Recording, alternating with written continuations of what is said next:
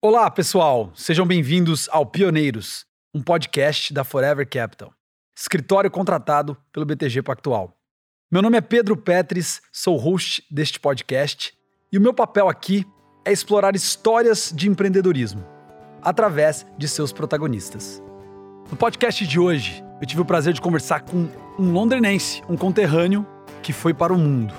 Começou sua carreira na Ambev e terminou no mais alto cargo de marketing como CMO da companhia. No nosso papo, ele fala sobre toda a sua trajetória dentro da Ambev e como foi viver em diversos países dentro da companhia.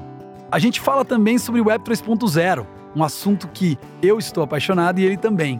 Além disso, falamos sobre a transição da vida corporativa para o empreendedorismo. Ele está hoje à frente da Adventures e o modelo de negócio é focado no Media for Equity. E claro, a gente explica um pouquinho sobre esse conceito e ele faz até uma previsão sobre como isso vai impactar o nosso mercado no futuro. Senhoras e senhores, o incrível Ricardinho Dias. Ricardinho, obrigado, cara, por, por colocar teu tempo à disposição pra gente bater esse papo. Enorme prazer aí conversar com um cara que foi pro mundo, mas é um conterrâneo, né, de Londrina, embora você tenha me falado agora que nasceu em São Paulo, mas fez para Londrina muito cedo. Não, sou, sou, me considero londrinense. Boa. Então vamos, vou te chamar de londrinense É desde a aí. largada aqui, então. Então obrigado aí por prazer. se colocar à disposição aí para bater esse papo. E cara, eu não podia deixar de começar, a gente estava batendo um papo aqui antes sobre Londrina. Eu queria, eu achei muito legal que você me falou agora há pouco que teve uma infância dos sonhos. Eu queria que você me falasse o que, que você lembra dessa infância dos sonhos. Por que, que você narra ela como uma infância dos sonhos? Cara, foi a, a infância daqueles filmes americanos, tá ligado? De ficar na rua brincando, passando Uhum. pelas fases do skate, da bicicleta, da espingadinha de pressão, Uhum. carrinho de alemã e assim Uhum. por diante. Então eu tive muita liberdade. Eu, eu tinha. Sempre fui um cara muito curioso, então sempre Uhum. explorei muito, sempre gostei de conhecer pessoas. E a rua é um ambiente perfeito para isso. né? Então você tá na rua conhecendo gente de todos os ah, tipos de, ah, de vida, né? Uhum. Eu tive a sorte de crescer num bairro que também era muito Você democrático. morava no centro? Não, eu morava no morava num, num, num bairro em Londrina que, que chamava Jardim Campo Belo. Aham. Eh, hoje eh, era ali perto do Contour, perto do Jardim Bandeirantes, sei. perto do Shangri-La, perto do Colégio Marista, que foi onde eu estudei em Londrina. Eu né, também. Inteira, então. É, e, e era um bairro que você tinha na mesma rua, você tinha casa de tijolo, você tinha casa, casa de madeira, você tinha casa grande, você tinha casa pequena, Uhum. tinha um colégio estadual na esquina de casa, tinha um, um, um predinho, tinha, tinha Uhum. de tudo ali. Isso era muito legal, Uhum. porque essa diversidade, hoje, né, a gente fala muito de diversidade e inclusão e tal, Sim. e, e naquela época era isso. A gente tinha de cara, todo tipo de gente na rua ali. Uhum. E quando a rua se juntava, o bicho pegava. Aham. Você tinha ali, a- naquela época a gente tinha muito essa coisa de andar na rua, brincar, jogar bola, bike, vários bairros diferentes, né? Então Exato. isso era uma, isso era uma coisa incrível, né? De morar em incrível, Londrina. incrível. Então você ia para outro bairro, eh, você falava com pessoas, era tipo uma outra tribo, quase um outro Sim. time de futebol, Sim. sabe? Galera Boa. do bairro tal, da rua tal. Sim. Eh, tinha uma influência muito grande na minha época. Eu sou de 78, tenho Uhum. 43, faço 44 esse ano. Então, eu, eu cresci nos anos 80. Uhum. né? Essa minha, a minha infância mesmo em Londrina foi nos Uhum. anos 80 até o começo dos anos 90. Eu saí de Londrina, só pra você ter uma ideia, em 95. Tá. Então, eu, eu tive a minha infância toda ali, por isso que eu tenho uma ótima recordação de Londrina, porque e por isso que eu me considero londrinense, Sim. porque o- a parte principal, o core ali da minha, da minha infância foi, foi em Londrina. E naquela época, a grande influência cultural que a gente tinha nas nossas vidas vinham através das fitas né, de Uhum. vídeo que você pegava na locadora, Uhum. né, coisa que muita gente está escutando a gente hoje, provavelmente nem sabe que existia uma Na locadora. Delta locadora. né? Exatamente, na Delta, é que tinha uma pé de casa, inclusive na rua Maringá. Isso. É, que, que certamente pegou muito dinheiro meu por não devolver as fitas também no tempo Isso, certo, não multa, rebobinar, né? né? lembra? E, e a grande influência era os filmes eh, americanos, né? Aham. Então a gente eh, t- via um filme e aplicava na rua que a gente via. Uhum. Desde né, o conceito de gangue, eh, Aham. do Warriors. Eu me lembro até hoje, aquelas gangues de Nova York, tinha essa gangue Sim. chamada Warriors. Eh, e foi um filme que me marcou muito. E depois todo mundo começou a criar sua própria gangue. eh, e, e depois tinha um filme, um filme de skate. O, o ET teve uma influência grande no lance da bike. Uhum. eh, e assim por diante. Até brinquedos que você comprava. Pô, filme do Rambo. A Aham. galera ia mais pelos brinquedos, para as armas, espingadinha de pressão, Uhum. estilingue né? E assim por diante. É, e era uma época que viajar não era tão como viajar para fora do Brasil, não era um negócio corriqueiro. Uhum. É, não é né, como hoje, tem muita gente que tem muito mais acesso, Uhum. é muito mais fácil você viajar, tem muito mais voo, muito mais é, barato, você tem uma economia mais estável, enfim, é mais fácil. Você pode comprar coisa aqui no Brasil, porra, de um, de um site americano entregar em casa, você pode comprar coisa no Alibaba entregar em casa. Então, ali era meio que vivendo a cultura, só que adaptada para a tua realidade. Você viu um Uhum. negócio que acontecia nos Estados Unidos Uhum. é, e você transformava isso em algo é, ali para tua rua, Uhum. usando as ferramentas que você tinha, a imaginação que você po- podia empreender naquele negócio. E você acha que a tua vontade de querer ir pro mundo, né? Surgiu ali também? Você tem uma lembrança assim? Cara, tipo, pô, tava ali assistindo filmes. E em que momento despertou essa vontade de ir pro mundo? Cara, você me, me fez é, uma ótima pergunta agora. Eu nunca tinha pensado nisso, mas talvez você tá certo. Uhum. Talvez foi aí que começou é, a minha história.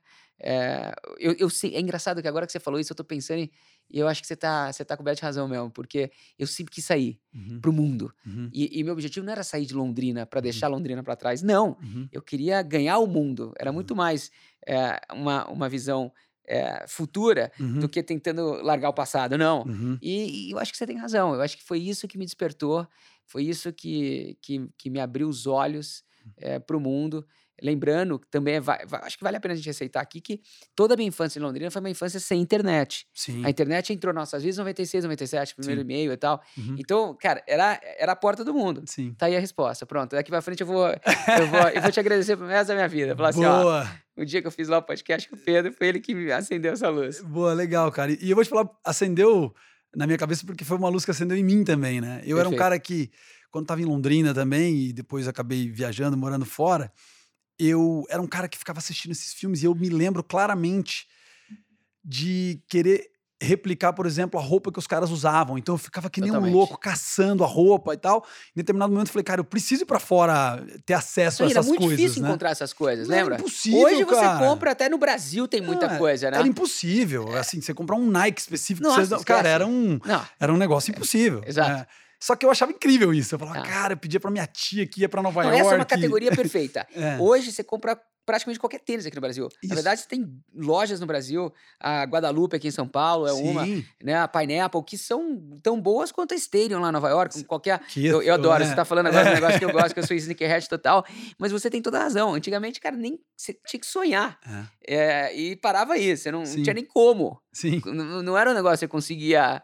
Ah, porra, não, pera, alguém é o que você falou. Isso. Alguém tá, tá chegando aí, eu vou pedir. E você, é, você era um cara reconhecido por ter essas coisas diferentes e tal, já de- desde novo? Ou foi algo que foi surgindo depois? Porque, obviamente, hoje você é um cara que influencia muita gente. Cara, é uma boa pergunta. Mais uma vez, é... pô, eu vim no lugar certo aqui. Você tá. eu tô me descobrindo. Parece uma terapia isso aqui, É, entendeu? eu nunca ideia, fiz essa é terapia, eu não ideia. sou contra, mas, cara, eu acho que é assim que é uma terapia, entendeu? Essa é a ideia. É, eu, eu, eu sempre gostei, cara. Eu sei, e eu vejo isso nas minhas filhas também hoje. Uhum, Elas sempre querem estar diferente. Eu nunca me preocupei em estar diferente. uhum, É, eu, eu nunca conformei. uhum, É, eu eu não, não tinha problema em usar uma roupa diferente, em uhum. fazer alguma coisa. nu- Nunca. É uma, é uma ótima colocação tua, porque eu acho que quando eu olho para trás, eu, eu vejo isso com bons olhos. Eu, eu sempre tive a minha própria personalidade, e eu acho que isso me, me ajudou muito a ser um cara mais criativo, mais, Uhum. mais inclusivo, mais sociável, etc. É, o máximo que eu fazia era ir pro Paraguai, para Foz do Iguaçu, comprar umas bugigangas lá na Cidade do Leste, lembra? Sim. Essa era fácil. Sim. Eu pegava as mambeiras lá, Sim. mas era chiclete, era, Isso. era o perfume lá, o, Mas que já era legal, né? Brute, Trazer o é- chiclete é, diferente, o. Toblerone, É né? Já era super Os legal. estojos, as É. canetas e tal, chegava lá no colégio mandando. Era super legal, cara. E é interessante porque a gente, é, eu tive, aí a gente tem o prazer e a gente conhece muitas pessoas em comum, embora você seja um pouco mais velho do que eu. É, eu me lembro de ouvir falar de você como um cara que saiu, que era diferente, que era fora da, né, um, um cara fora da curva. E eu tinha um pouco desse anseio, e eu me lembro disso. E até vou te confidenciar uma coisa aqui agora, que quando eu fui fazer faculdade nos Estados Unidos e eu voltei, eu, Você fez, em que ano você foi? eu fui para os Estados Unidos em 2005. Tá, de- você se formou em 2009, então? Nove, Tá, isso. imagina, eu fui em 95 me formei em 2000. Perfeito. E aí, cara, eu fui fazer programa de treininho da Ambev e eu lembro que eu falei, cara, eu, eu escutava o Ricardinho, mora no mundo Já inteiro. tava lá nove anos. Já tava lá faz tempo. Eu falava, cara, essa é a vida que eu quero pra mim, cara. Preciso Incrível. fazer um programa, preciso no treininho. Eu acabei não passando na finaleira lá. É, mas isso foi uma coisa que eu sempre ouvi, então por isso que acho que tem bastante sinergia em algumas coisas que a gente está falando. Pô, e, incrível. e sensibilidade aqui. Incrível. Mas, cara, em 95, então, você vai para fora. Eu queria, assim, eu tenho uma lembrança muito clara do, do, do, momento em que eu decidi que eu queria morar fora, assim, né? Foi um momento que, ah, algumas questões familiares ali, que virou uma chavinha que eu falei, eu vou morar fora, seja, eu acabei jogando futebol, ganhando bolsa, eu dei um jeito de ir para fora. O que, que, você fez para morar fora? Você convenceu quem? Eu fiz Como... muita bagunça. Aí eu fui expulso de duas escolas, praticamente. Marista te expulsou? Cara, a história com o Marista é uma história interessante, porque eu, eu, eu amo colégio, eu tive uma educação é, que foi muito boa para mim. Eu, eu vejo com bons olhos, mas eu tive aí uns problemas. Eu sempre fui um cara muito inquieto, uhum. sempre fui um cara do bem, nunca fiz uhum. bagunça pro mal, uhum. mas é um cara muito bagunceiro, sempre fui bom aluno, uhum. mas é um cara. Hoje, certamente, me dá algum remedinho. Naquela época não existia esses remédios de hoje, que era ótimo. é, e acabei fazendo muita bagunça, tive uns problemas no Marista, fui, fui pro universitário, ali fiz muito mais bagunça. ali sim, não tive não, numa passagem muito boa. E, cara, eu, eu achei que era hora de, de tentar alguma coisa diferente. Uhum. É, e, e foi naquele momento que, que me acendeu a luz de que talvez ir para fora seria uma ótima oportunidade para ver um mundo novo uhum. e para e para realmente ampliar meus horizontes.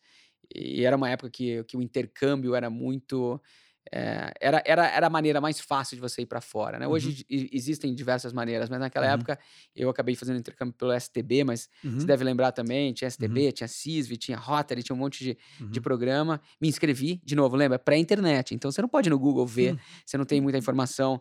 É, pra você ter uma ideia, eu cheguei no aeroporto, fui morar um ano no Tennessee, cheguei no aeroporto de Nashville com a foto da minha família e, e, fui procurar os caras ali no saguão, uhum. entendeu? Então, eu não, não, é que me, eu não me comunicava com eles antes, não, não, deu para ver as fotos no Facebook, etc. Então, uhum. é, foi, foi realmente uma outra época, mas certamente, olhando para trás, foi a melhor coisa que eu fiz. Hum. E você foi fazer high school, e aí depois ficou direto, chegou a voltar para o Brasil, ou depois você eu, já emendou eu fiz, na faculdade? Enfim, eu fiz, Eu fiz high school, o último ano de, de high school, meu, senior meu décimo segundo, senior uhum. year, uhum. E, e voltei com a intenção de ficar no Brasil. É, não, não era meu plano. Eu vou, vou, te contar essa história, vou te contar em duas partes, porque é, tem, uma, tem a parte 1 um é, é, voltando para o Brasil depois da, da high school, e depois uhum. a parte 2 é, é voltando para o Brasil depois da faculdade. Uhum. E a primeira parte da história foi que eu fui para o Tennessee tive um ano muito interessante lá, cheio de aprendizados. Tive que mudar de casa, uhum. uma loucura. Uma cidade relativamente pequena chamada Murfreesboro, que era uma hora de Nashville, imagina, interior, né, do interior dos Estados Unidos que foi ótimo, que aprendi a falar inglês. Aprendizado na vida real. Né, exatamente, né? eu não tinha, nenhum, não tinha nem, ninguém falava português, eu aprendi a falar inglês. Então, é só aí eu já saí ganhando. Uhum. E depois encontrei uma, fami uma família maravilhosa e, e foi incrível. Você tem uma ideia, faz 25 anos, fazia 25 anos que eu, que eu não encontrava eles. Uh, o ano passado, em novembro. Então, novembro de 21, fui pa passar o Thanksgiving lá com eles. Eu, a Marcela, minha esposa. Que legal. Minhas filhas, a Maia, a Luna, todo mundo com o meu host brother, com a família. Foi incrível. Que foi, legal. Foi, foi realmente incrível. Então, tive um ano maravilhoso. Volto pro Brasil. Uhum. E quando eu voltei ao Brasil, meu sonho era fazer GV, aqui em São Paulo. Porque meu pai fez GV e eu sempre. Uma outra coisa que eu sempre soube também desde pequeno é que eu queria fazer negócios. Hum. Eu queria fazer administração. Eu queria estar nesse mundo. É, eu não sabia exatamente o que é, mas eu, eu sabia que essa é, era, era a carreira que eu queria seguir. E aqui no Brasil, é, a GV era, sem dúvida nenhuma, o melhor nome continua sendo uma, uma, uma super faculdade, né? Uhum. uma instituição de muito renome aqui no Brasil, então eu tinha decidido que ali seria meu caminho. E como você conhece, no interior, uhum. né? Pô, em Londrina, o que, que você faz quando você quer fazer faculdade fora? E principalmente uma faculdade como essa. Você vai para São Paulo, uhum. se matricula num cursinho, estuda né, muito por um uhum. período de tempo, tenta entrar e entra e, e começa a fazer a tua vida ali. E eu cheguei em Londrina e esse era o plano. Uhum. Era eu mudar para São Paulo, cursinho e fazer GV. Até que um belo dia toca o telefone de casa. Lembra? Não tinha celular. Né? Celular, na verdade, até estava né? começando em Londrina. Londrina, se não me engano, foi uma das primeiras cidades do Brasil a ter celular. Uhum. Né? A Sercontel trouxe. Mas Sim. não tinha, né? Você não tinha o seu celular. Sim. Tinha um telefone de casa, uhum. não tinha internet. Toca o telefone. E, e essa história eu vou encurtar. É, e quem quiser saber mais, depois me liga que eu conto a história, mas eu vou encurtar para a gente ter um tempo para falar sobre outras coisas. Mas me ligaram me convidando para voltar para os Estados Unidos para correr num time de bicicleta. Uma das coisas que eu fiz na minha rua foi andar muito de bicicleta. Uhum. E eu levei a bicicleta como uma paixão pela minha vida toda. Uhum. Eu sabia mexer na bike, eu era um bom mecânico, eu sabia andar bem de bicicleta, Uhum. eu, eu tinha feito, né, eu tinha andado muito. E, e lá nos Estados Unidos, no meu, no meu intercâmbio, eu trabalhei como mecânico numa loja de bicicleta, Uhum. que foi incrível. E aí me ligaram, porque o cara que era o gerente da loja estava começando a treinar um, uma equipe Uhum. de, de mountain bike. E eu sempre fui um cara muito rápido na descida. Uhum. E era uma especialidade, né? O downhill, que eles sempre estavam buscando gente, porque conta muito ponto nos campeonatos, etc e tal. Uhum. O cara que era o gerente da loja que eu trabalhava virou técnico de um time, me convidou para voltar. Falou: Você não quer vir correr aqui? Pô, você é um cara super bacana, brasileiro, adorei você. Você vem aqui, você mora com a gente, você treina com a gente. Cara, Olha peguei e fui. E voltei para os Estados Unidos para correr de bicicleta. Então, olha só que loucura. Mais uma conexão com a rua. Sim, É, eu cresci numa rua chamada João Sampaio. é, foi a bicicleta. olha só. E, e eu voltei para os Estados Unidos é, pela, é, Pra andar de pela, bicicleta. pela bicicleta. Bom, aí, vamos só fazer uma pausa aqui. Deixa eu abrir o capítulo da faculdade que eu acho interessante. Boa.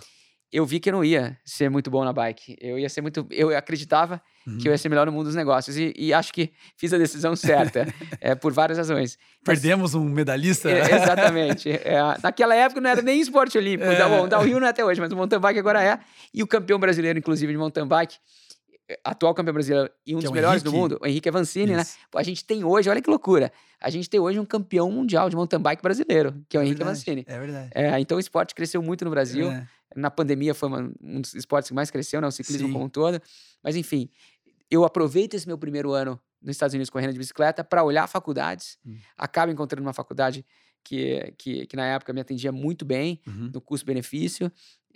e- Aplico, entro, vou para lá, fico, faço a faculdade, acelero, faço uns cursos de verão, trabalho na faculdade, faço um Uhum. intercâmbio em Madrid de seis meses. E nos Estados Unidos, quando você faz aquele intercâmbio, você faz aula fora. Eu já fazia espanhol na faculdade, somei os créditos, Uhum. saí de lá com um diploma em marketing, ó, saí de lá com a cadeira de administração de empresa, né? Aham. E com a especialização em marketing e comércio exterior. Então foi incrível. É, e aí volto para o Brasil, volto para Londrina. E é pô, super legal que você contou um pouco dessa história, porque quando eu chego em Londrina, todo mundo me conhecia como o Ricardinho dos Estados Unidos. É, É, exatamente. e, e- foi incrível, porque é, eu cheguei em Londrina aí com, com a vontade de voltar para os Estados Unidos. Então, diferentemente da primeira vez, Uhum. eu estava certo que eu ia voltar para os Estados Unidos. Uhum. É, Por que, você chegou a voltar pro Brasil? Te- te- Teve uma Tá, razão específica? Ou porque Não, acabou era, a faculdade? Era para visitar meus pais. Falei assim: olha, Hum. tá legal, fiquei tanto tempo fora, vou ficar uns dias aí em Londrina Uhum, para revê-los uhum, e depois eu volto. Eu tinha uma oferta de emprego já, minha vida, uhum. eu me, me vestia como um, um rapper branco americano. É, eu, eu, eu amava a cultura americana, estava Uhum. amando o país, continuo amando, uhum. mas naquela época a minha cabeça estava nos Estados Unidos. Eu, eu nunca pensei que essa viagem de volta para Londrina ia se resultar no que se resultou. Uhum. A primeira coisa que aconteceu foi que eu conheci uma menina lá, chamada Marcela, que virou minha esposa. Tô, tô até hoje com ela. Então, imagina, é, a gente se conheceu em 2000, a Uhum. gente tá há 22 anos junto. Então, foi ótimo, porque a conexão entre eu e ela foi... Esse é o Ricardinho dos Estados Unidos. Ah, você também fala inglês? Que ótimo. Ah, ela estudou na Escola Americana de. Campinas e tal. Pô, tá aí, deu match. E, e hoje a gente tá junto, obviamente, até hoje, rodamos o mundo, depois a gente pode falar sobre isso, com duas filhas. Enfim, foi uma vida que... Ali eu fiz a primeira, a primeira escolha certa. Aham. A segunda escolha que eu tive que fazer, que foi meses depois, foi se eu fico no Brasil Uhum. ou se eu volto para os Estados Unidos. Porque ali eu já tinha mais motivo para querer ficar no Uhum. Brasil, por razões óbvias. Que é um tá? pouco do que a gente falou, né? Quando você começa a assumir responsabilidades, vínculos, seja com o que for, com uma empresa, com uma É isso namorada aí. e tal, muda a tomada de decisão, né? Aí eu e ela, a gente combinou, tá bom, eu, vamos, vamos fazer o seguinte. Ela tinha acabado de se formar no colégio, então ela ia começar, a gente tem quatro anos de diferença. Uhum. Ela ia começar né, procurar uma faculdade, enfim. etc. Ela falou assim: pô, não tô afim, quero também procurar um emprego, quero começar a trabalhar, sou nova, eu não sei exatamente o que eu quero fazer. A gente entrou no carro, veio para São Paulo, e falou: vamos tentar arranjar um emprego. eh, e se a gente arranjar um emprego legal, a gente, quem sabe, a gente não tenta alguma coisa junto.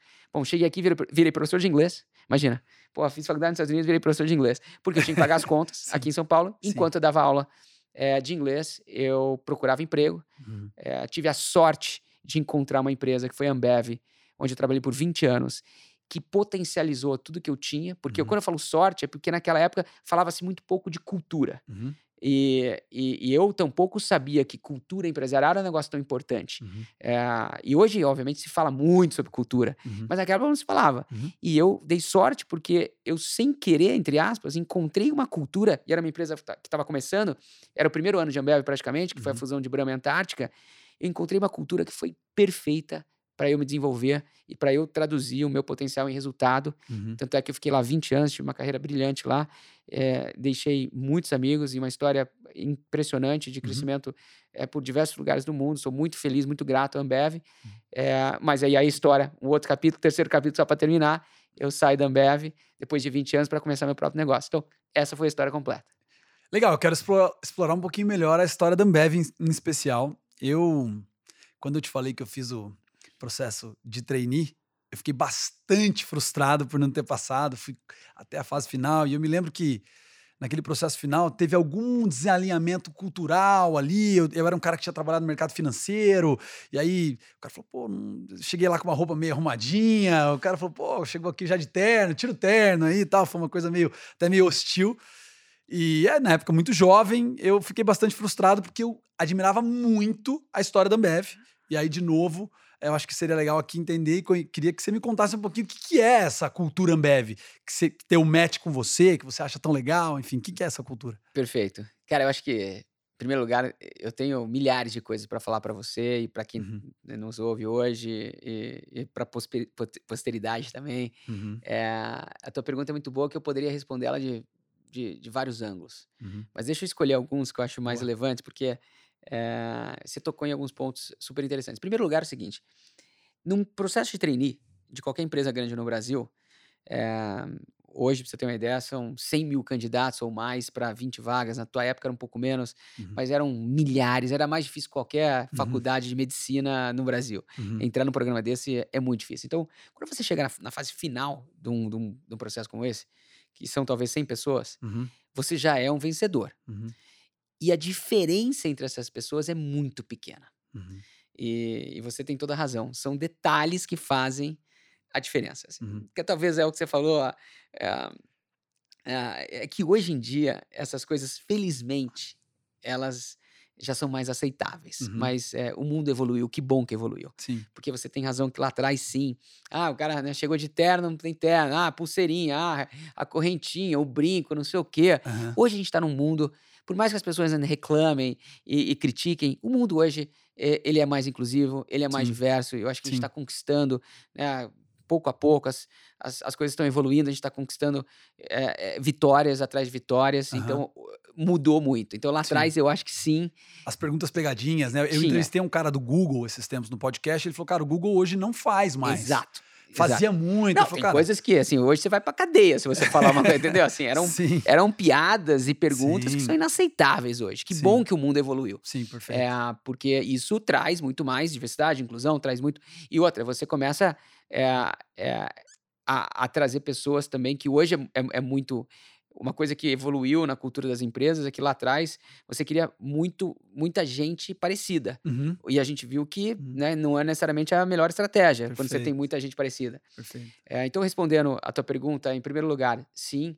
é, lá atrás você tinha alguns códigos culturais Uhum, é, que felizmente já muitos já, já evoluíram, uhum, mas são detalhes que fazem essa, essa diferença. Agora, falando um pouco da cultura, das coisas boas da cultura, e eu, eu realmente acredito que a cultura da Ambev, ela, ela é difícil você falar que uma cultura é melhor que a outra, né? Igual Uhum. uma família, né? Você Uhum. fala, ah, minha casa é melhor que a do outro. Não, uhum, cara, cultura você tem a tua, você, na Uhum. tua casa você faz o que você acha que é o correto. E, e, e no caso da Ambev, uma coisa que, eu- que eu acredito que fez a diferença foi que é, a cultura foi baseada em princípios, é, sonho grande, uhum, gente, gestão, né? E, e tudo que é, tudo que a gente tem que, que forma essa cultura, é, que, que fez com que as pessoas se unissem é, em prol de um, né, de um de uma meta, em prol de uma, uma direção comum. uhum, E as pessoas trabalhavam muito duro uhum, para chegar lá. Isso fez, fez a diferença, principalmente no, no, no começo,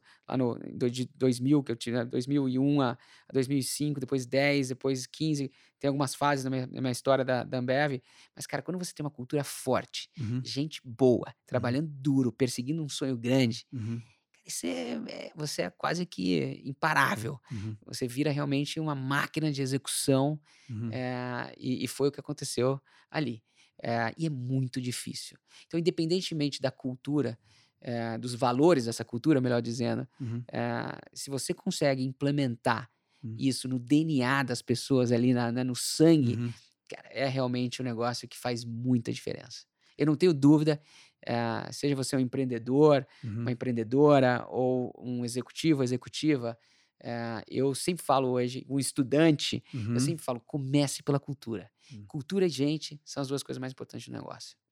E como que vocês mantinham essa cultura de sonho grande, cara? Eu tenho pensado muito nesse tema, embora não seja um tema novo, eh, eu tenho notado o quanto saber se comunicar com o seu time com relação ao sonho grande é extremamente importante para você conseguir mantê-los engajados, motivados, enfim, trabalhando em prol de algo. Olhar só para resultado micro do dia a dia é um negócio muito difícil de manter o cara num ritmo de, de, de performance ideal, enfim, ou de desempenho.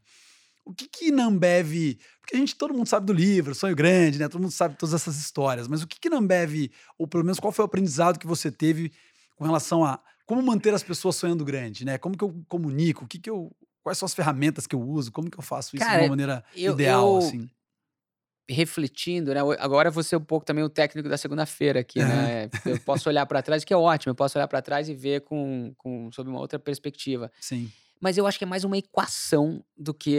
é, não, não, não acho que é uma resposta assim, pô, ó, é isso. Uhum, eu acho objetivo. que é, é uma equação. Hum, Então, por exemplo, é, eu posso. E aí, não é uma, uma equação perfeita. uhum, Eu posso te dar alguns exemplos de coisas que eu, hoje, quando eu olho para trás, eu vejo como Uhum. importantes para para entregar justamente o que, o, o que a tua pergunta pede.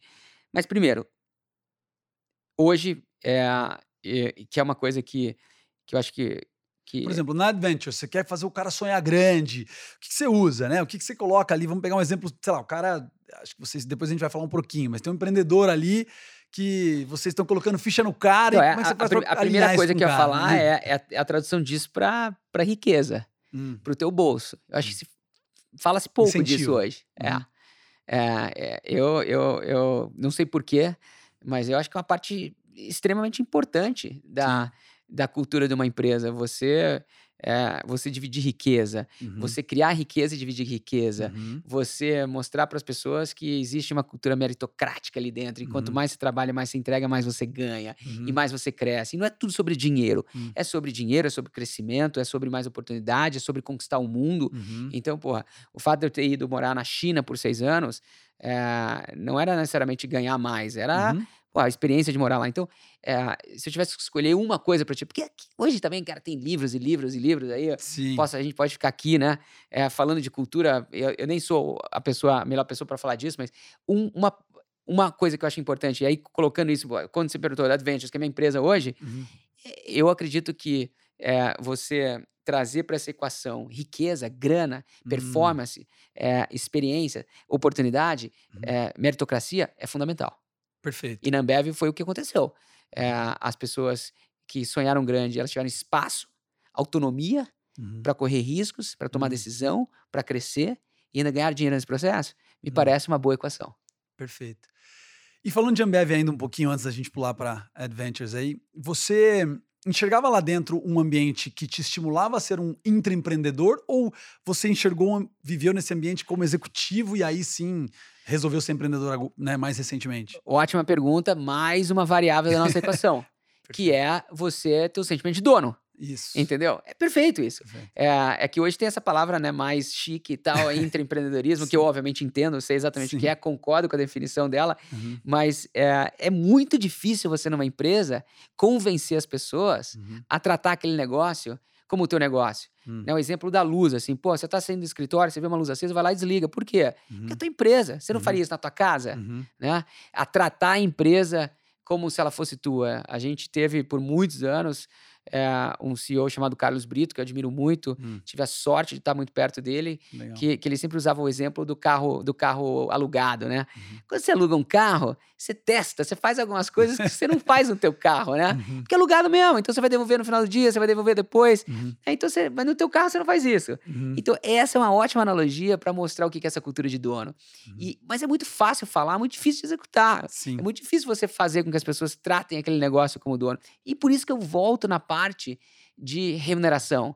Na Uhum. parte do partnership, que é você dar um pedaço do negócio para essa pessoa, Uhum. você dividir o lucro, Uhum. né, você dividir a riqueza. É, porque quando a pessoa sente no bolso Uhum. e ela vê o, o impacto que ela tem ao apagar a luz Hum. ou a- ao tratar aquele carro como se fosse o carro dela não alugado, Uhum. é, aí você começa realmente a criar esse DNA cultural Uhum. que eu acho que é fundamental. Porque se fosse tão fácil assim, qualquer empresa pegar um manual, né, ia colocar lá na parede os 10 mandamentos Uhum. e todo mundo ia fazer. Uhum. Não é assim, a gente sabe.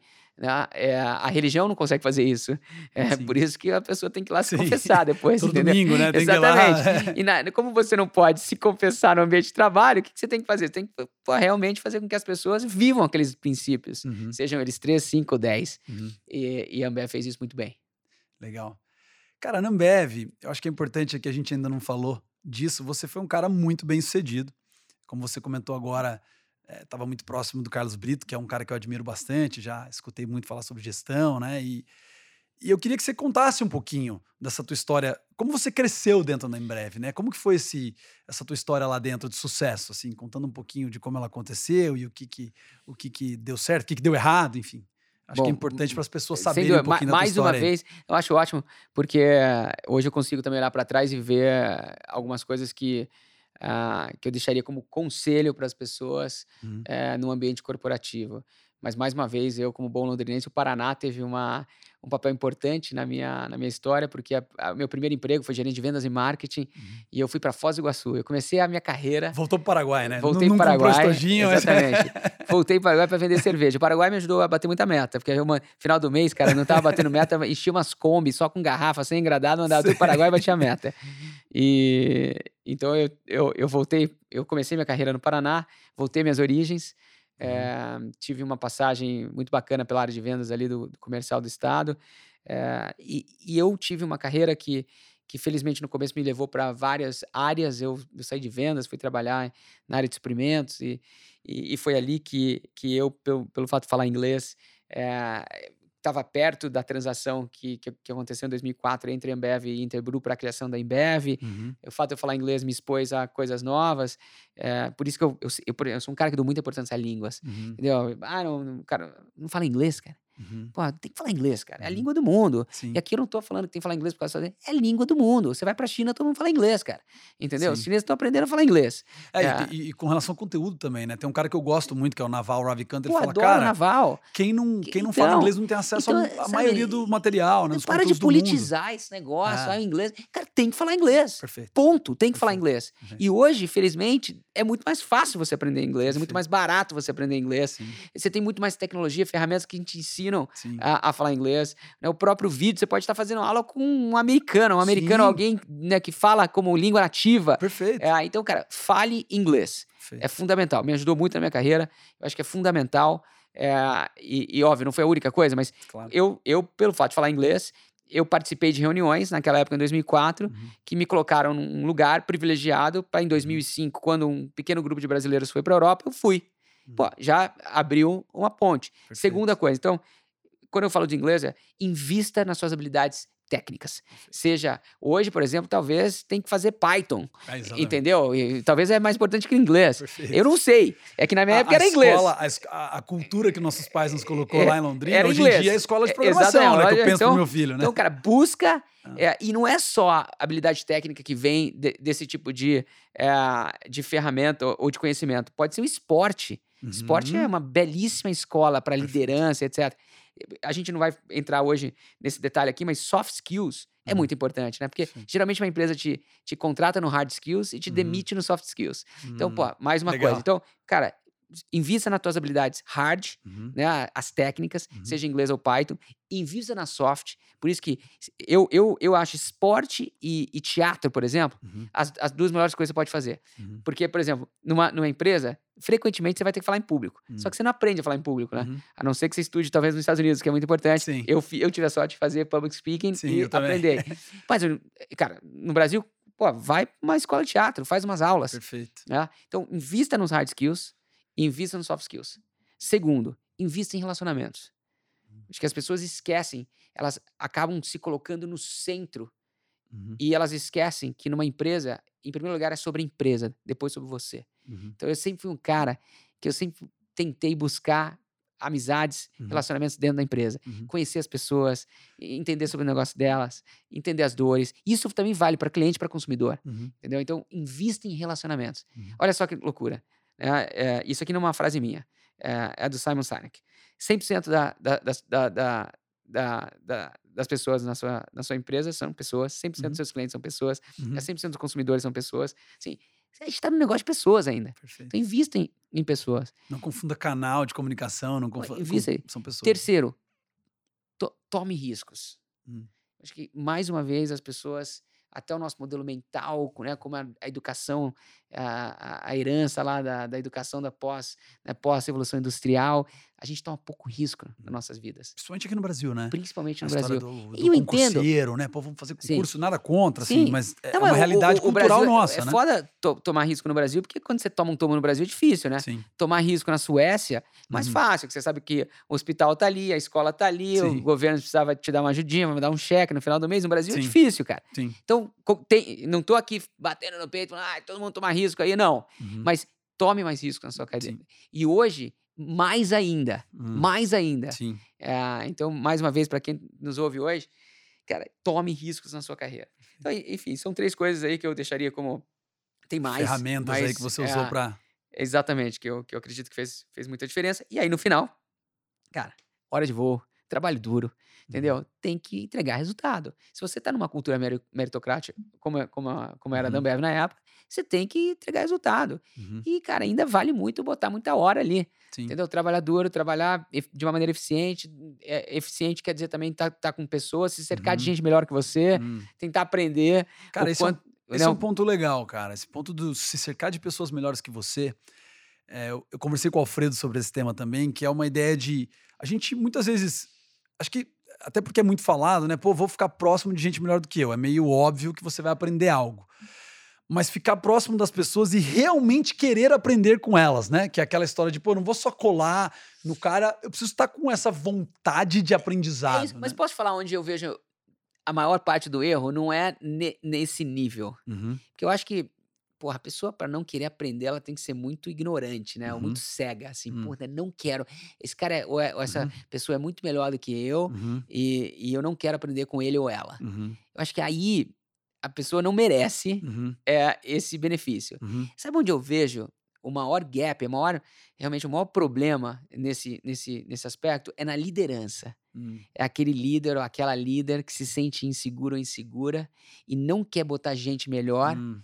Para não perder o posto. Cara, Perfeito. isso é. é- e, a- e- e aí, cara, o que as pessoas. Quando você tem um time bom tá, trabalhando para você e você dá autonomia para esse time, esse, esse time, esse time entrega resultado, a primeira pessoa que vai se beneficiar vai ser você, o líder. Sim, Então, cara, a Sim. melhor coisa que um líder pode fazer é botar gente boa. perfeito. É, e eu vejo muito líder errando, Uhum, como se cercando de gente ruim para uhum. tentar ficar melhor, Sim, que é a natureza humana também. sim, perfeito. É, né, que é o que eu ia dizer. é, exatamente. A- Agora, tem que mudar. Cara, quem consegue Uhum, mudar isso, acaba ganhando. sim. E para você sempre foi para você sempre foi muito natural isso. Sempre foi. Muito natural entender que, né, pessoas, enfim, colocar pessoas melhores do que você, próximas de você. É. A sorte é que eu tive líderes que eram muito melhores que eu que me ensinaram isso. Então, Entendeu? E eu aprendi rápido. É, mas sem dúvida nenhuma. E, e- e mais uma vez, é, voltando na pergunta anterior, uma Uhum. coisa que eu. Ah, você quer trabalhar numa grande empresa? uhum, É, porque quando, quando você começa um negócio, geralmente né, você começa sozinho, você começa de baixo. Mas uhum, quem está numa grande empresa hoje, a primeira coisa que eu sempre falo também: quem é o seu mentor? Quem é a sua Uhum, mentora lá dentro? uhum, Tem que ter. Entendeu? Você tem que ter, tem que achar no primeiro dia. legal. Vai atrás de alguém e fala assim, cara, você pode me dar umas dicas, né? Pô, pega uma pessoa que você confia, que você admira, Uhum. pega alguém para ser. Hoje tá até na moda, mentoria e sim, tal, né? Sim, Então tem até programas organizados de mentoria. sim. Essa é uma outra coisa. Tem que achar gente que é melhor que você também para você sugar, para você aprender delas, mas para elas também poderem te dar um coach, dar umas Sim. dicas aqui e ali, ó, sim. te ajudar nas escolhas. Por quê? Mais uma coisa sobre carreira executiva. Uhum, É muito sobre escolha. Hum. Eu tive quatro ou cinco ou seis vezes na minha carreira que, que eu tive que fazer escolhas que eram binárias, assim, ou vai para esquerda ou para Uhum, direita. uhum, Não tinha. é, é, ou fica no Canadá ou vai para a China. Uhum. É, e eu tive que fazer uma escolha sem saber muito bem o ônus e o bônus de cada um, Tomou o pró e o risco. contra, você tomou um risco só. Eu olhando para trás, acredito que eu, eu acertei na minha, uhum. na, nas minhas. Agora também nunca vou saber, mas o fato é que eu tô feliz, então tá bom. Né? Se eu tô feliz, fiz as escolhas certas, mas é difícil. Sim. É, na, na tua carreira como executivo ou executiva, você vai ver aqui. Eh, você vai ter uma, uma série de momentos que você vai ter que tomar uma escolha e é, e é duro. E precisa de ajuda, né? Exato. Até hoje, você tem mentores? Você tem mentores? Ou é uma coisa que você Sem dúvida. busca quando você está procurando dúvida. algum projeto novo, alguma coisa? Até hoje você busca mentores. Não, cara, até hoje a gente começou a Adventure, somos três cofundadores. Hoje a gente, a gente é um partnership, já tem mais de 30 sócios lá dentro, mas Legal. os meus cofundadores, ambos muito mais novos que eu, Uhum, é, de 30 anos. uhum. é, e, e- Você é o mentor de todos, então. e- não, é, é justamente o que, eu- o que eu ia te falar. E vice-versa. Ah, E vice-versa. perfeito. Então, os meus sócios me mentoram constantemente. Perfeito. Eles entendem muito mais de empreendedorismo do que eu, por exemplo. Uhum. Eles entendem muito mais de tomar risco do que eu, por Uhum. exemplo. Eles entendem muito. Tá entendendo? Então, assim, Perfeito. é muito legal. É uma troca. É, eles vêm de uma outra geração também que, que me consegue me ensinar sobre valores Uhum, dessa geração. E vice-versa. Eu também consigo passar muita coisa ali Claro. que vieram como um pouco também, um pouco com código de voo, um pouco com experiência internacional, um pouco com gestão de marcas que eu fiz na Ambev, etc. Então, é, é, é isso que é legal. Você, é, a, a pessoa que a gente sempre pensa no mentor, uma pessoa acima da gente. Uhum. Não. É, não, não- na minha opinião, não é esse negócio não é hierárquico. Perfeito. Pode ser uma pessoa abaixo de você também. Perfeito. Eh, Esses dias eu escutei uma frase que dizia que um especialista ou um mentor, ele é alguém que sabe mais do que você sobre aquele assunto. É isso. É só isso. Como a minha filha sabe mais sobre uma série de, de coisas que estão acontecendo na internet hoje do que eu. Perfeito. E, mas isso, Pedro, é uma mudança radical dos tempos. Hum. Antigamente era- era muito difícil Hum. você ter uma pessoa jovem que sabia mais que a velha. Era Hum. muito difícil. Hoje não. Perfeito. Então vamos aproveitar, né? Com certeza. E, cara, você estava dentro desse monstro chamado Ambev, como executivo, construiu uma carreira pô, brilhante. A gente não detalhou aqui, mas você chegou no maior cargo de marketing da empresa? Sim. Chegou no maior cargo né, possível dentro da empresa no marketing. E aí decidi empreender, cara. E no Brasil, né? Que eu achei sensacional, né? Porque você não foi empreender, você pô, morou no mundo inteiro, tinha lugares muito menos hostis ao empreendedor, mas você resolveu voltar para o Brasil, né? Na verdade, voltou já com a Ambev, né? Sim. Se eu não me engano, e É. resolve empreender aqui.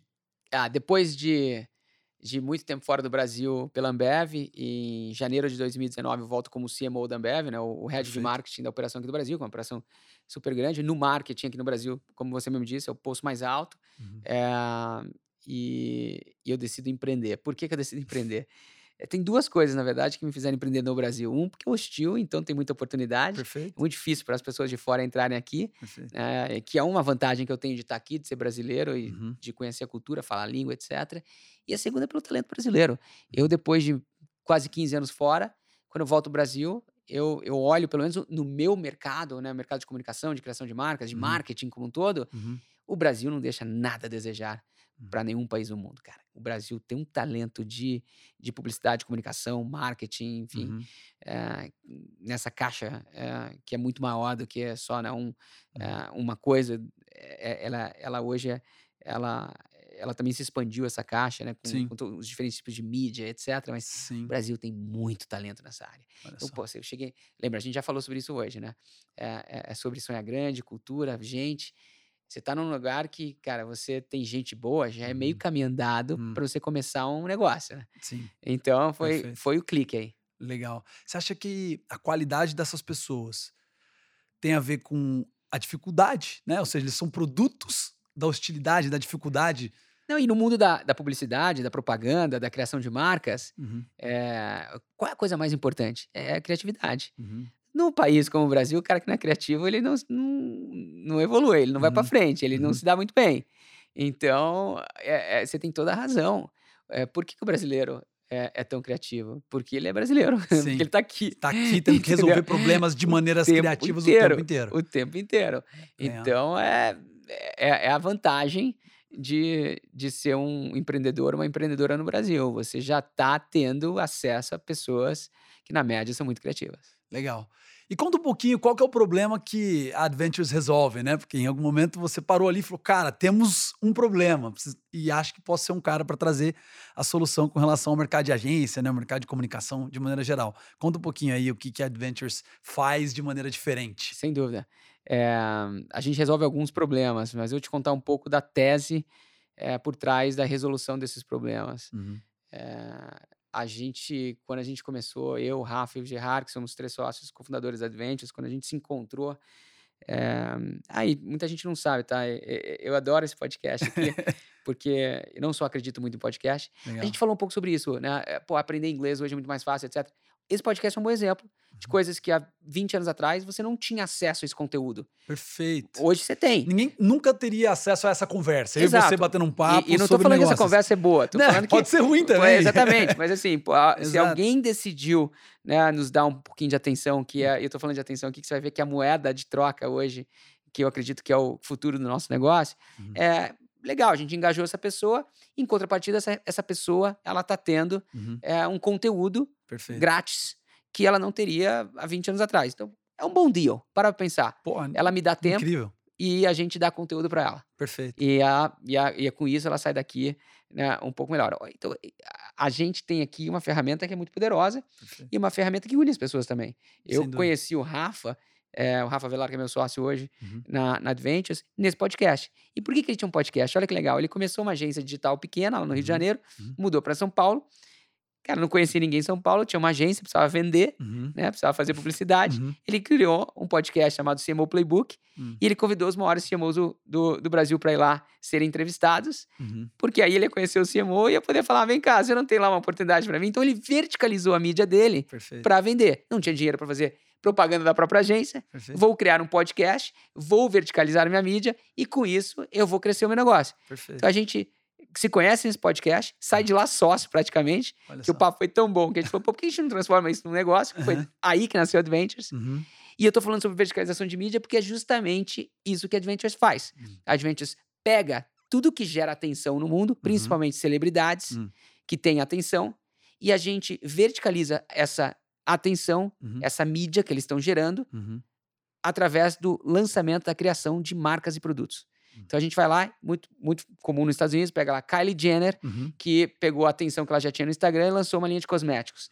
Né? O George Clooney, que tinha uma, uma atenção, que lançou a sua própria tequila. Uhum. O Dwayne Johnson, o The Rock, que lançou também o seu próprio energético, assim por diante. Uhum. Então, eu eu estou trazendo esse modelo para o Brasil, que é justamente resolvendo é, esse, essa arbitragem uhum. é, da atenção. Uhum. Hoje, você é interrompido e um anunciante entra uhum. é, e te interrompe é para você ter acesso a um conteúdo que o anunciante que está pagando no final do dia. Certo. Então a gente está resolvendo justamente esse problema. Tem uma arbitragem aí. Hum. Eu posso ter essa atenção de uma forma muito mais barata. Perfeito. Entendeu? Então eu estou verticalizando a mídia de. E não é só celebridade, pode ser um, um, um canal, pode ser um, um, IP que foi criado. É, Alto é, impacto, né? Enfim. e, e, e esportes é um negócio que tem muita atenção hoje. Sim. Então o que a gente quer é monetizar essa atenção uhum. através da criação de marcas próprias para essas pessoas, esses canais e esses IPs. E as marcas próprias são literalmente empresas que vocês têm participação? Não, são... a gente cria do zero. Vocês criam do zero. A gente cria a marca e toca o negócio. Venture Builder, constrói Totalmente. do zero. É isso aí. Ah, a gente não é contra é, uma aquisição ou uma parceria. A gente só não tem dinheiro para fazer isso ainda hoje. Quem sabe a gente gravou um podcast no outro dia no futuro. Ó, cara, agora tem grana pra caramba, eu tô comprando empresa também. Por enquanto, uhum. não. A gente tá criando zero. Legal. E, e vocês conectam, se eu estou entendendo da maneira correta, pensando aí no modelo de Media for Equity, vocês conectam uma celebridade, alguém que tenha alto impacto e exposição, vocês conectam com o um empreendedor também? Tem alguma outra ponta ali? Ou, são, ou é a própria Adventures não, a é... que monta eu... isso ou acha o um empreendedor? Sei lá, Pedro é empreendedor, celebridade X, precisa não, montar um negócio. Você, você usou uma palavra venture builder, né? É. é, é um, um, nome super é, é, fancy, né? Um, é. um, nome chique aí para. A gente é uma venture builder. Tá. Não, não sei se você reparou, mas esse é o nome. Advertising. Ventures. Uhum. Adventures uhum. é, significa isso. Perfeito. Advertising Ventures. É que uhum. a gente pegou o short né, o curto de advertising, que é ad, uhum. e juntou com ventures, adventures. E aí fica uhum. legal, que é a palavra adventures, aventura, etc. E tal, tem, uhum. Então tem um negócio legal. Então a gente é isso. Tá. Só que a gente é o empreendedor ou a empreendedora por uhum. trás do negócio. Tanto é que lá na Adventures a gente chama todo mundo de empreendedor. Uhum. A empreendedora ou empreendedor, a gente não chama de funcionário, funcionário, a gente chama de empreendedor. Ó, temos aqui 200 empreendedores, ó, tem, vamos fazer, ó, nossos empreendedores, ó, a empreendedora. Uhum. É, então a gente faz esse papel. E quantos ventures tem, tem hoje acontecendo? Enfim, como que está esse estágio do é, negócio? É, um, é, um, é, uma pergunta super interessante, porque a gente tem 13 meses de vida e a gente uhum. começou praticamente do zero, Uhum. a gente teve que ven- vender advertising. Ad first. É, é, first. Então, a, gente- a- a boa notícia é que hoje, em janeiro de 22, que é o- quando a gente está gravando esse... Fevereiro já, já tem Fevereiro, fevereiro. Isso. Dia 16 de fevereiro de 22, é, que fique para posteridade aqui, a gente tem um negócio já de mais 300 pessoas, Nossa. uma divisão de advertising, de serviços que atende grandes marcas Uhum, e, e que, que teve um primeiro ano espetacular. uhum, E agora a uhum, gente começa a colocar em prática o lado de ventures. uhum. E, e a gente vai entrar muito forte agora no setor de beleza, cosméticos e de saúde e bem-estar. A gente acabou de lançar a nossa primeira marca, que se chama Aue, nas costas de uma atriz e cantora mirim chamada Siena. Hum. E essa foi a nossa primeira marca, a gente acabou de lançar. Legal. E a gente tem um pipeline agora eh, de mais cinco ou seis marcas para o ano de 2022. A gente não, não, não tá olhando muito para o número de marcas, sim para o sucesso delas Claro. mas com um pipeline de mais de 40 celebridades que a gente já está trabalhando para transformá-las em algum produto que a gente acredita que vai dar certo. Eu não tenho dúvida, Pedro, Uhum. que o, o- as marcas do futuro, o negócio de venture building no futuro, Uhum. é, é o caminho para você criar Uhum. esse tipo de, eh, de negócio. E, e- e a nossa maneira de criar marca eh, certamente vai ser uma, uma, uma maneira vencedora. Não estou dizendo que vai ser a gente. Certo. Eu estou lá trabalhando o duro modelo, né? para tá fazer o negócio acontecer. E tampouco vai ser o último, o, o, Tá. o- o único. Muita gente me pergunta, ah, mas Coca-Cola vai desaparecer? Óbvio que não. Uhum, Mas você vai ter daqui para frente o mesmo modelo de mídia que Uhum. foi utilizado nos últimos 100 anos, uhum, agora sendo adotado por celebridades. Porque Uhum. antigamente, o que, que a celebridade não tinha? Ela não tinha uma câmera e uhum, uma central de distribuição na mão dela. uhum. Hoje ela tem. Sim. Então você pega um Gustavo Lima, ele tem lá 50 milhões de seguidores no Instagram, uhum, ele tem uma câmera no bolso dele, ele Uhum. pega a câmera, ele abre a câmera, ele, ele, ele, ele filma, ele edita, ele cria, ele divulga tudo em questão de minutos, o Uhum. segundo, se quiser, obviamente, mas. Uhum. E o cara tem a mensagem dele sendo é, é, enviada é, ao mesmo tempo, não estou nem Uhum. falando aqui de 5G ainda, né? Hoje, né, já com, né, com, com a, tecnologia que a gente tem de 3G, Sim. 4G, Sim. com acesso, um acesso de internet que, que, que no Brasil não para de crescer, com um- uma penetração de telefones smart, né, de, Sim. de mais de 50%, mais de 200 milhões de celulares no Brasil, enfim. E, e- e é, uma, e é uma atenção que ela, ela é orgânica, porque você não está interrompendo Hum, a- as pessoas, você não está parando o que elas estão fazendo é, ou assistindo para falar, olha, aqui um anúncio, compre lá, e aí você... vo-". Não, ela é muito orgânica. Então, Uhum. cada vez mais, o modelo de publicidade tradicional, que é baseado na interrupção, uhum, vai dar lugar ao que eu chamo de entretenimento. uhum, Então, você vai ver, eu sempre eu tenho uma frase que eu uso frequentemente, é pare de interromper e comece a entreter. hum, Porque esse, na minha opinião, vai ser o modelo de mídia do futuro uhum, que vai ser a alavanca de sucesso para a criação de novas marcas. uhum.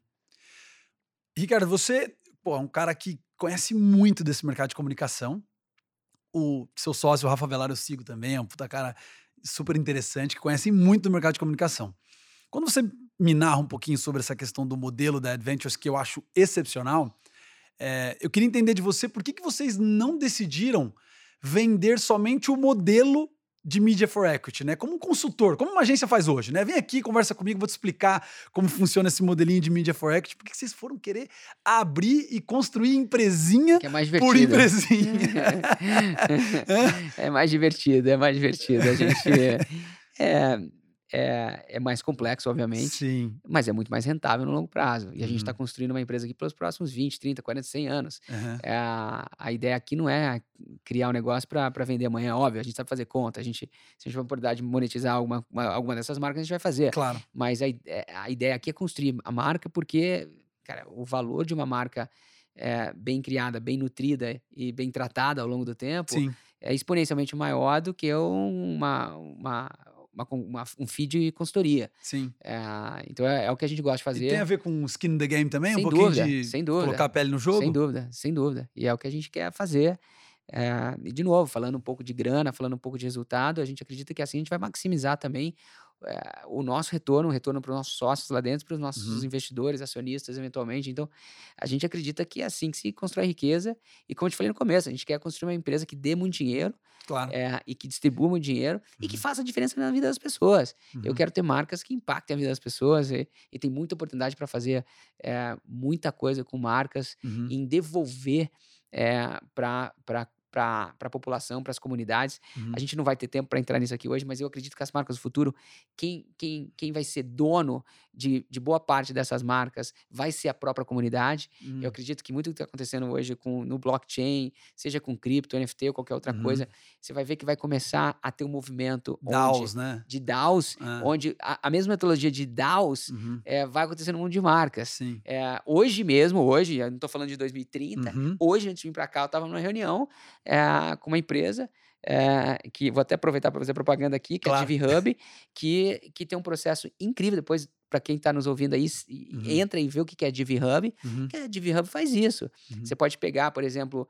é, o, o- o Snoop Dogg, essa semana, por exemplo. Uhum. Ele vai lançar um novo álbum, ele pegou uma música do álbum, ele criou, para resumir aqui, um, um NFT que te dá acesso a essa uma música e você Uhum. tem um pedacinho dessa uma música. Cara, ele vendeu o negócio, cada unidade desse negócio a 5 mil dólares, já fez mais de 40 milhões de dólares vendendo esse negócio. Então, Caralho. aqui não- não- não a gente não precisa entrar muito no conceito técnico dessas coisas, que muito do que Sim. está sendo feito já aí, é, todo- todas essas palavras, esses buzzwords que a gente Sim. mencionou, são conceitos que já existiam. Sim. Agora eles só estão organizados de uma outra forma, uma forma que é muito mais né, é, é transparente e, Sim. e- e- e muito mais eficiente. Ah, então, dito isso, é, aí eu acho que a gente vai ter uma outra revolução. Quando a gente fala de Sim. Web3, o Sim. que que é o Web3 no mundo das marcas, Sim. na minha opinião? É que, cara, você vai ter marcas que vão ser construídas pelas pessoas no futuro. Hum.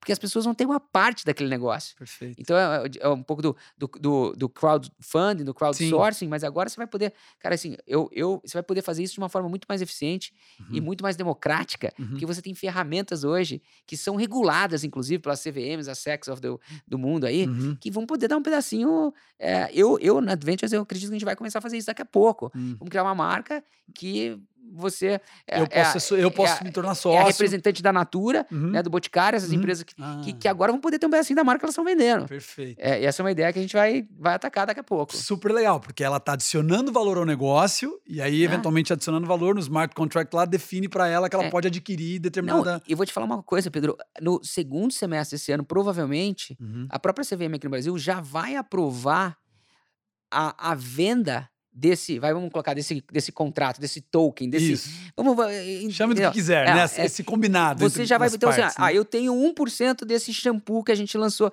Pega, ó, vamos lançar um perfume do Gustavo Lima. Uhum. E aí a gente vai decidir que 10% desse negócio a gente vai pegar Uhum. é, e vai... Hoje no Brasil, eu acho que o limite é 5 milhões de reais você pode levantar através desse processo. Tá. Agora, além de você poder dar um pedacinho desse negócio, daqui a pouco você vai poder, poder, poder pegar esse seu pedacinho Uhum. e vender para outra pessoa. E talvez Uhum. a sua cota, que custou mil reais, tá valendo cinco, tá valendo 10, Uhum. tá valendo 15. Então você também vai Perfeito. ter um mercado secundário Perfeito. para você fazer isso. A, a revolução. Eu, eu, eu tenho até vergonha de estar nesse podcast aqui hoje com você, porque eu tenho medo de escutar ele daqui a alguns anos e falar: nossa, cara, como a gente, a gente não viu isso, como que a gente Sim, viu aquilo. Ou sim. esses caras não entendem nada. Então, Sim. assim, para que fique claro, a gente está em 16 de fevereiro de 2022. Perfeito. É, a gente também não é burro. Perfeito. Mas, cara, é que eu não tenho. a men- De verdade, a- a- eu acho que pela primeira vez na história, a gente vai ter uma revolução, uma inovação, que ela não vai ser linear. Não Hum. vai ser aqui, ó, daqui a um ano, daqui a Uhum. dois anos, daqui. Cara, eu acho que as coisas que vão acontecer Uhum. nos próximos três, quatro, cinco anos, elas vão ser, elas vão acontecer numa, numa magnitude, uma velocidade que a gente nunca viu antes. Hum. Não dá pra falar assim, ah, os últimos cinco, os últimos dez, não sei. Talvez vai ser equivalente ou maior aos últimos 30. Absurdo. E eu escutei o Naval, que a gente gosta, Adoro ele falando Quem uma não coisa... segue aí, segue por esse cara, favor, porque, né? né, por o- favor. Melhor lugar, eu acho, pra seguir lá no Twitter. Ele, ele é, é incrível. inacreditável. Ele é incrível. E se eu te contar que há dois dias atrás eu cruzei ele em Miami, tem uma foto no meu bolso aqui que eu vou te mostrar. Não acredito. Juro pra Incrível. você, cara, incrível. E ele fala uma coisa super interessante sobre toda essa revolução que você narrou agora, que ele fala o seguinte: a criatividade sempre vai ter valor. Não importa o formato dessa troca, não importa se a- as pessoas criativas, o trabalho criativo, o trabalho único, unique, né, que eles chamam, Sim. sempre vai ter valor.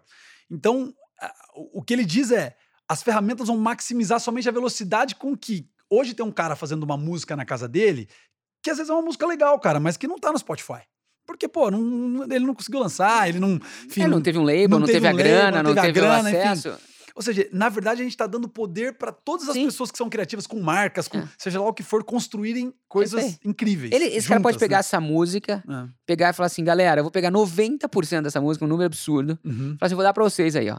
Quem quiser, eu vou Isso, vender aqui. Isso, É, né, 90 cotas, cada cota um real. perfeito. É, é, né, vão ser 100 cotas a música, eu vou pegar 10, eu vou dar 90. Ó, pede pros seus amigos escutarem. Uhum, Talvez. Essa parada hoje em dia bombaria no TikTok. Perfeito. E, e a gente tem um caso semelhante no TikTok. Hoje, que a segunda pessoa mais seguida no mundo no TikTok foi uma Hum. pessoa que não é famosa. Hum. Ela começou a fazer vídeos Uhum. e ela viralizou e tá lá e acabou de assinar um contrato com a Boss de roupa. Então, assim, pode acontecer. É, é, já. É, e certamente vai ser o modelo do futuro. sim. Você vai pegar, ó, galera, gostou da minha música? Escuta aí. Quanto mais você escuta, mais você ganha. Cara, mas, eh, para pra pensar que loucura. Você. Então, peraí, eu, eu tô. Eu, quanto mais eu compro essa marca, Uhum. mais eu ganho. Hum. Cara, isso vai mudar completamente. Porque marcas até então, o que, que eram? Por que, que você compra um Rolex? Porque você quer dizer para as pessoas que você é um cara viajado, um cara Sim. sofisticado, um cara rico, um cara bem sucedido. Sim. Mas ele, né, um, um Cássio G-Shock faz a mesma coisa que um Rolex. Sim. Te fala a hora com umas.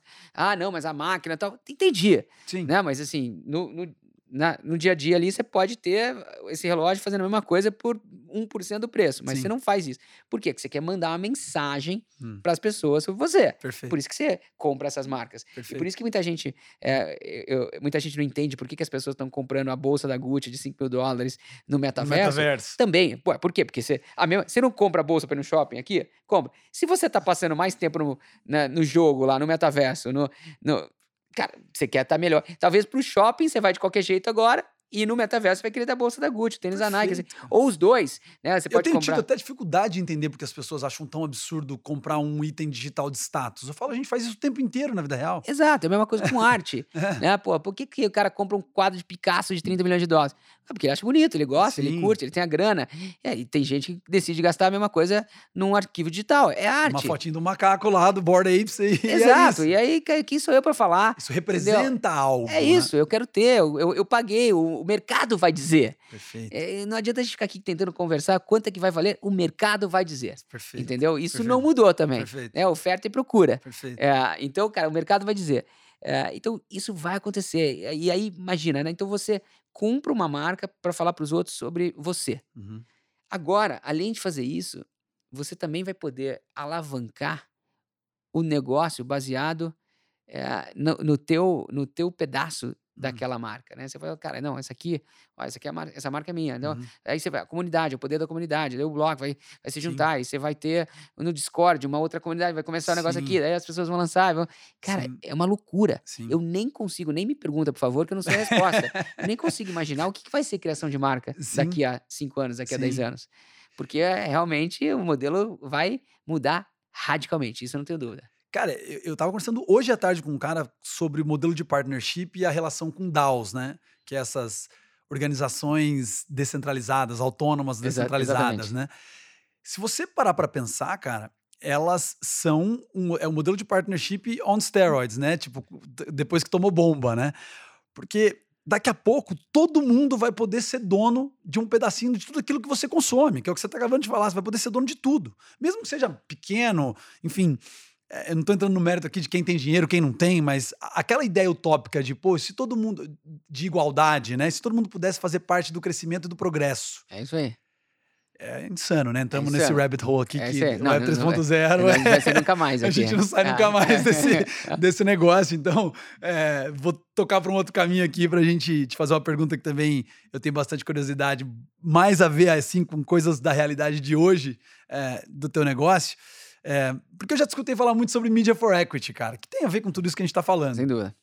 E eu fiquei sempre muito curioso para entender como que vocês mensuram valor, cara. Como que vocês mensuram, por exemplo, cara, essa celebridade vale X%, né? Porque eu sei que, obviamente, naturalmente lá atrás você pagava um contrato para uma celebridade dessa, ela botava o dinheiro no bolso, fazia a, a comunicação e boa.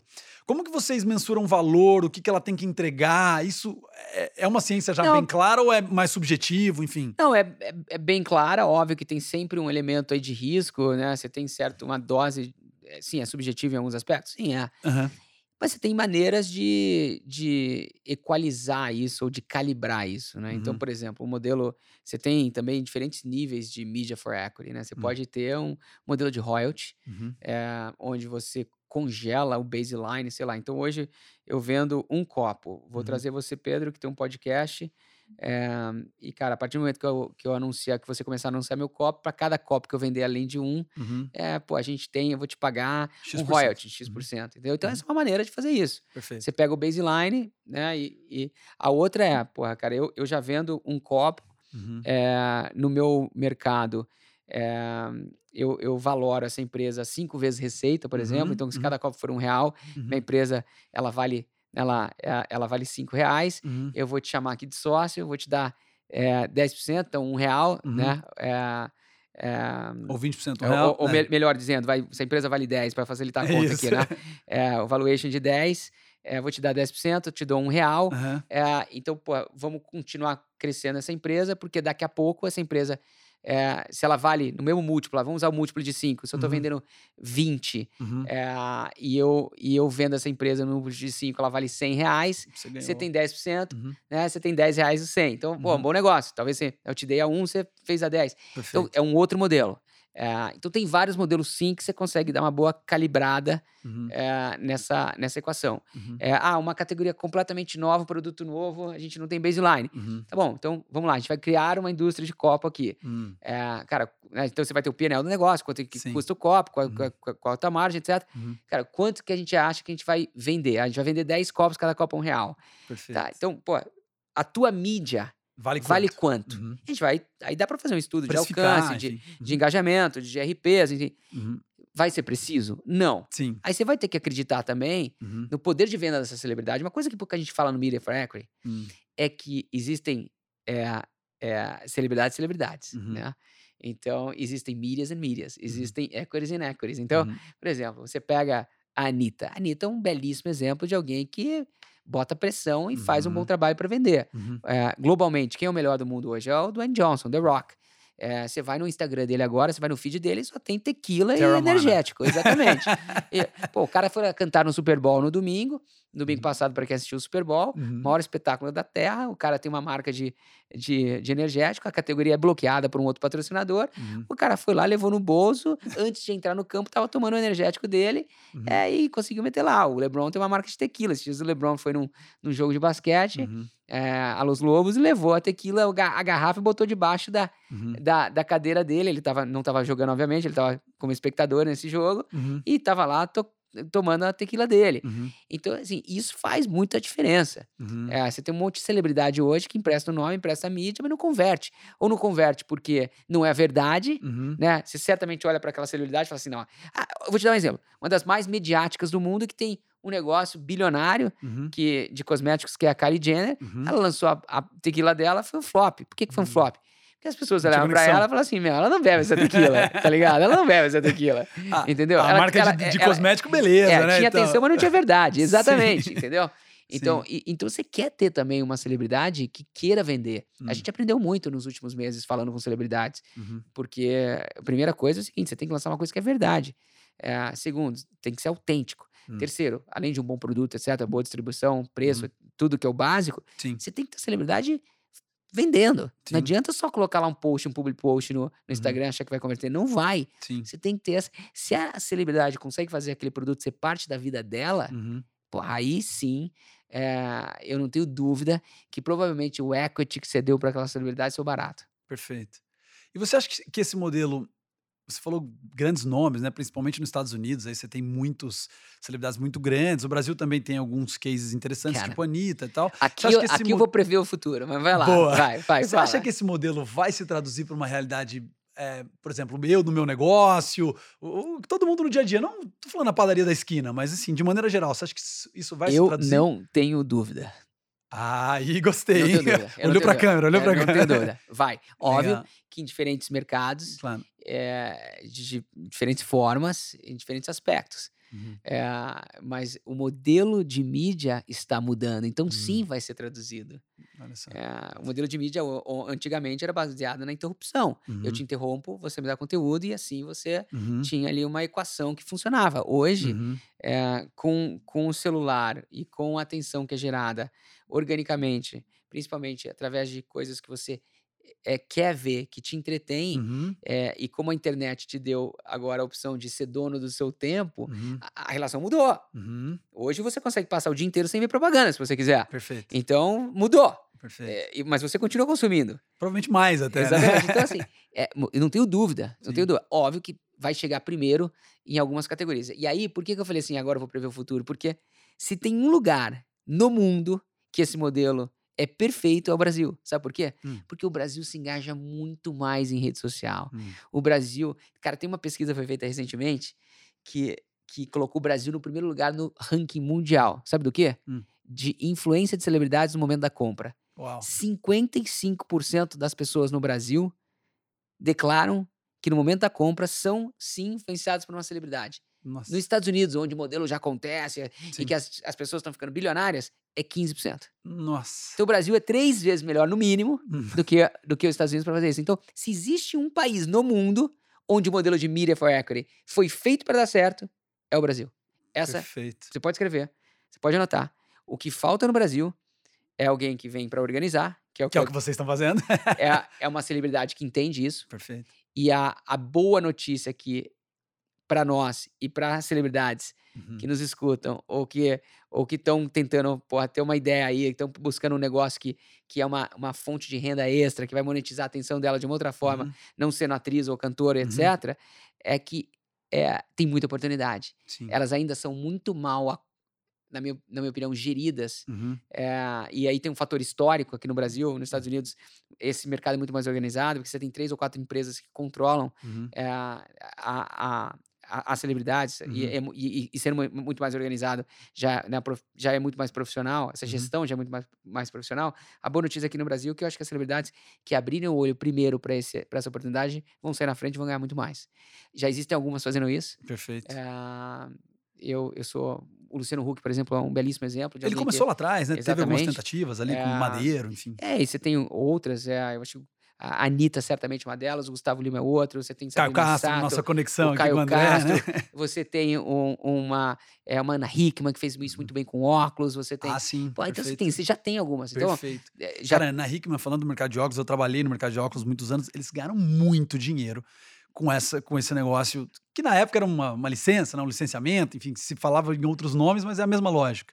E ela fazia um puta trabalho, e eu já conversei com o cara da GO, ele me dizendo, a diferença da Ana Hickman é que ela comprou a ideia e ela realmente vendia o produto, como você falou. Não era um, ah, põe minha licença do meu nome ali.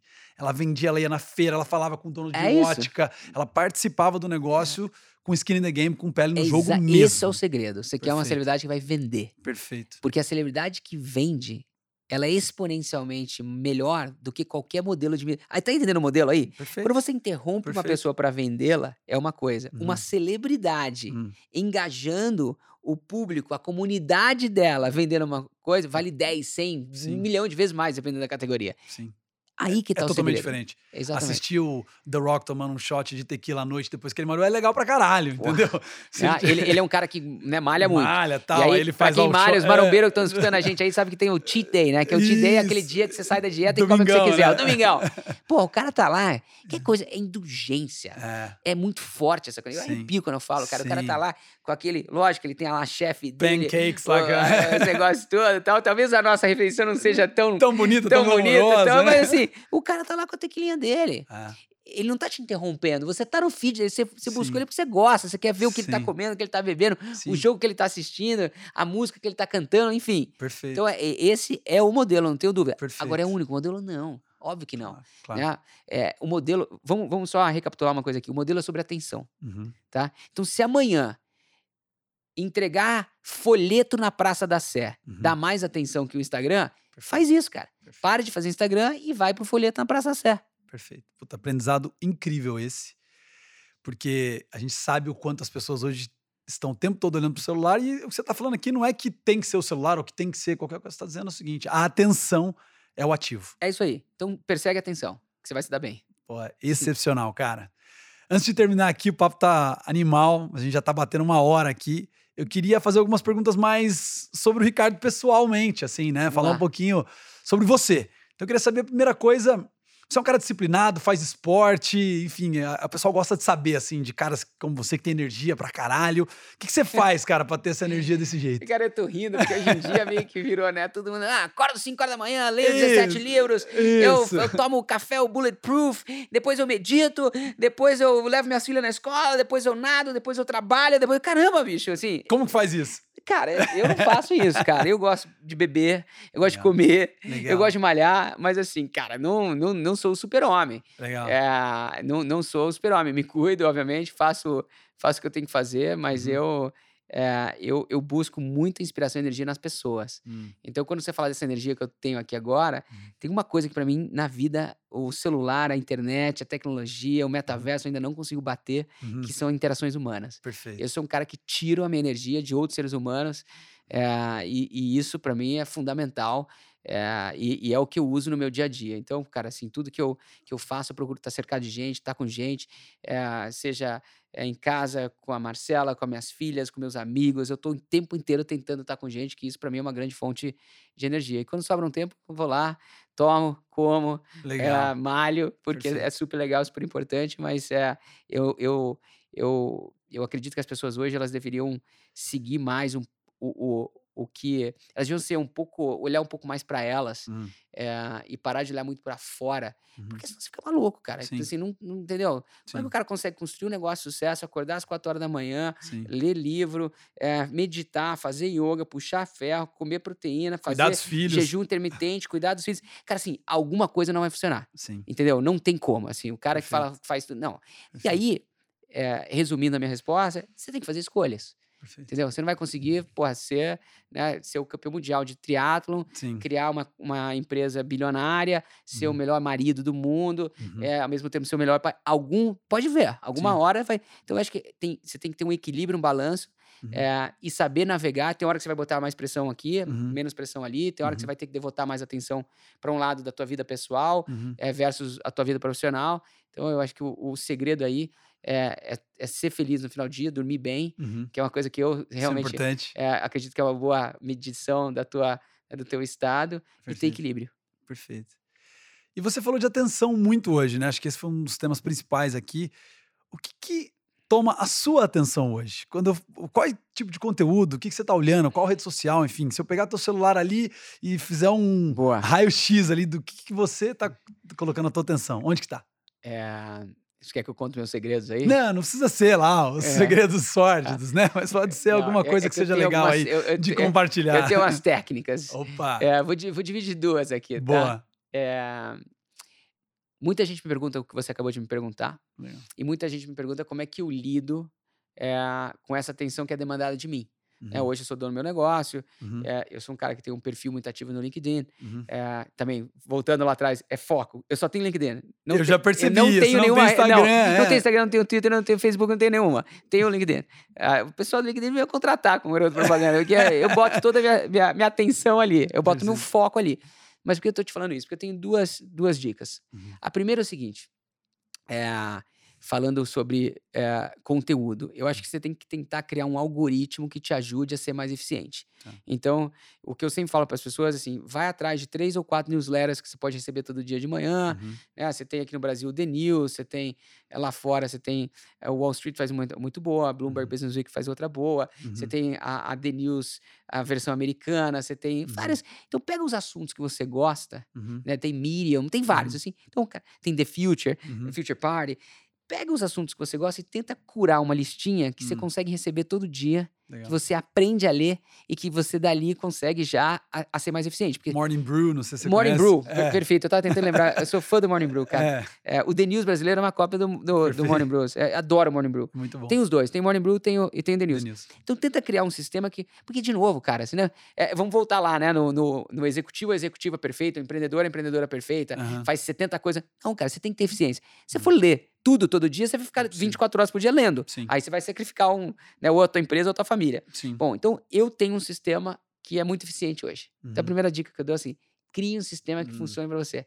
Que Com... É um sistema de consumo de conteúdo consumo mesmo. Consumo de conteúdo. Perfeito. E o algoritmo te ajuda muito. Legal. Né? Eu criei meu próprio algoritmo, hum. então meu algoritmo já entrega. Já entendeu, né? Já entendeu. Tá ali, eu tenho exatamente o que eu gosto de ler, como eu leio.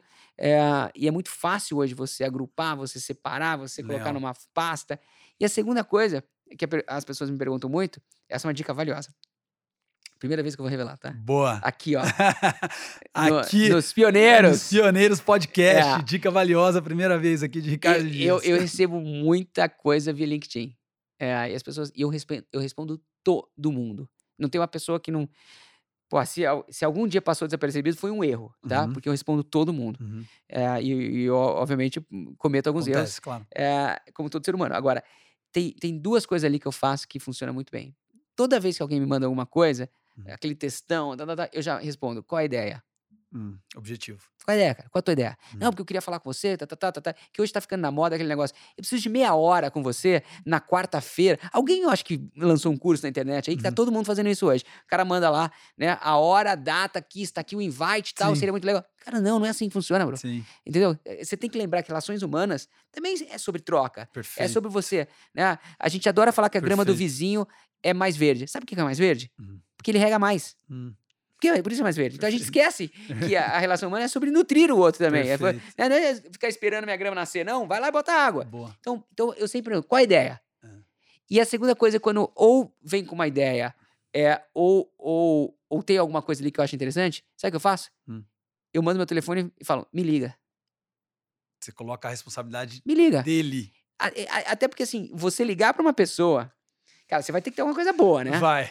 Principalmente hoje em dia, que todo mundo é muito bom aqui no teclado. Vai. Mas aí você vai ter que pegar o telefone e falar assim: né? Você não vai poder mandar bom dia no Instagram. Faça seu pitch. Bom dia no Instagram, nem responda. Me liga e faça seu pitch, é, Me liga né? aí, cara, é. me liga aí. É. Pô, aí pô, pode ser que a conversa dure 5 minutos uhum. ou 50 minutos. Pode ser uma puta conversa. Pode uhum. dali nascer uma amizade, um negócio, Perfeito. ou uma ideia que não é perfeita, mas que daqui a alguns anos vai ser, vai ser muito boa. Sim. Né? Ou, ou eu vou falar não pro negócio que lá na frente vai bombar, vou me arrepender, e que ótimo, vou estar torcendo por você, entendeu? Sim. Então esse é um segredo que para mim funciona muito bem. É, de cada 10 é, que me mandam, eu, eu, eu acho que é assim eu consigo eliminar pelo menos mais a metade aí que não vale muita coisa, e aí sobra aí algumas que podem ser coisas boas. Eu acho que, de novo, se eu acredito em pessoas, eu tenho que estar com as pessoas. Então, Perfeito. Então, para mim é um prazer responder, é um prazer falar, um claro. prazer estar aqui. Perfeito, né? Obrigado. A gente tô fazendo isso de coração aberto, como claro. você disse no começo do programa, Sim. porque eu acredito que é assim que a gente consegue aprender, crescer e, e ficar melhor. Perfeito. Ou seja, você criou dois sistemas, né, muito claros de como você consome esse conteúdo. É isso aí. Muito bom. Isso aqui é mídia. Vamos gerar atenção Com certeza. e tentar monetizar essa atenção. Exatamente. Última pergunta, cara, e é uma pergunta agora bem pessoal, né? Mas você é o cara que eu te conheço pessoalmente, né, por outras pessoas, a gente já se encontrou algumas vezes pessoalmente, e você é um cara extremamente positivo e sorridente, muito sorridente. O que, que tira teu sorriso? O que, que tira meu sorriso? É. A falta de um sorriso na outra pessoa. Sensacional.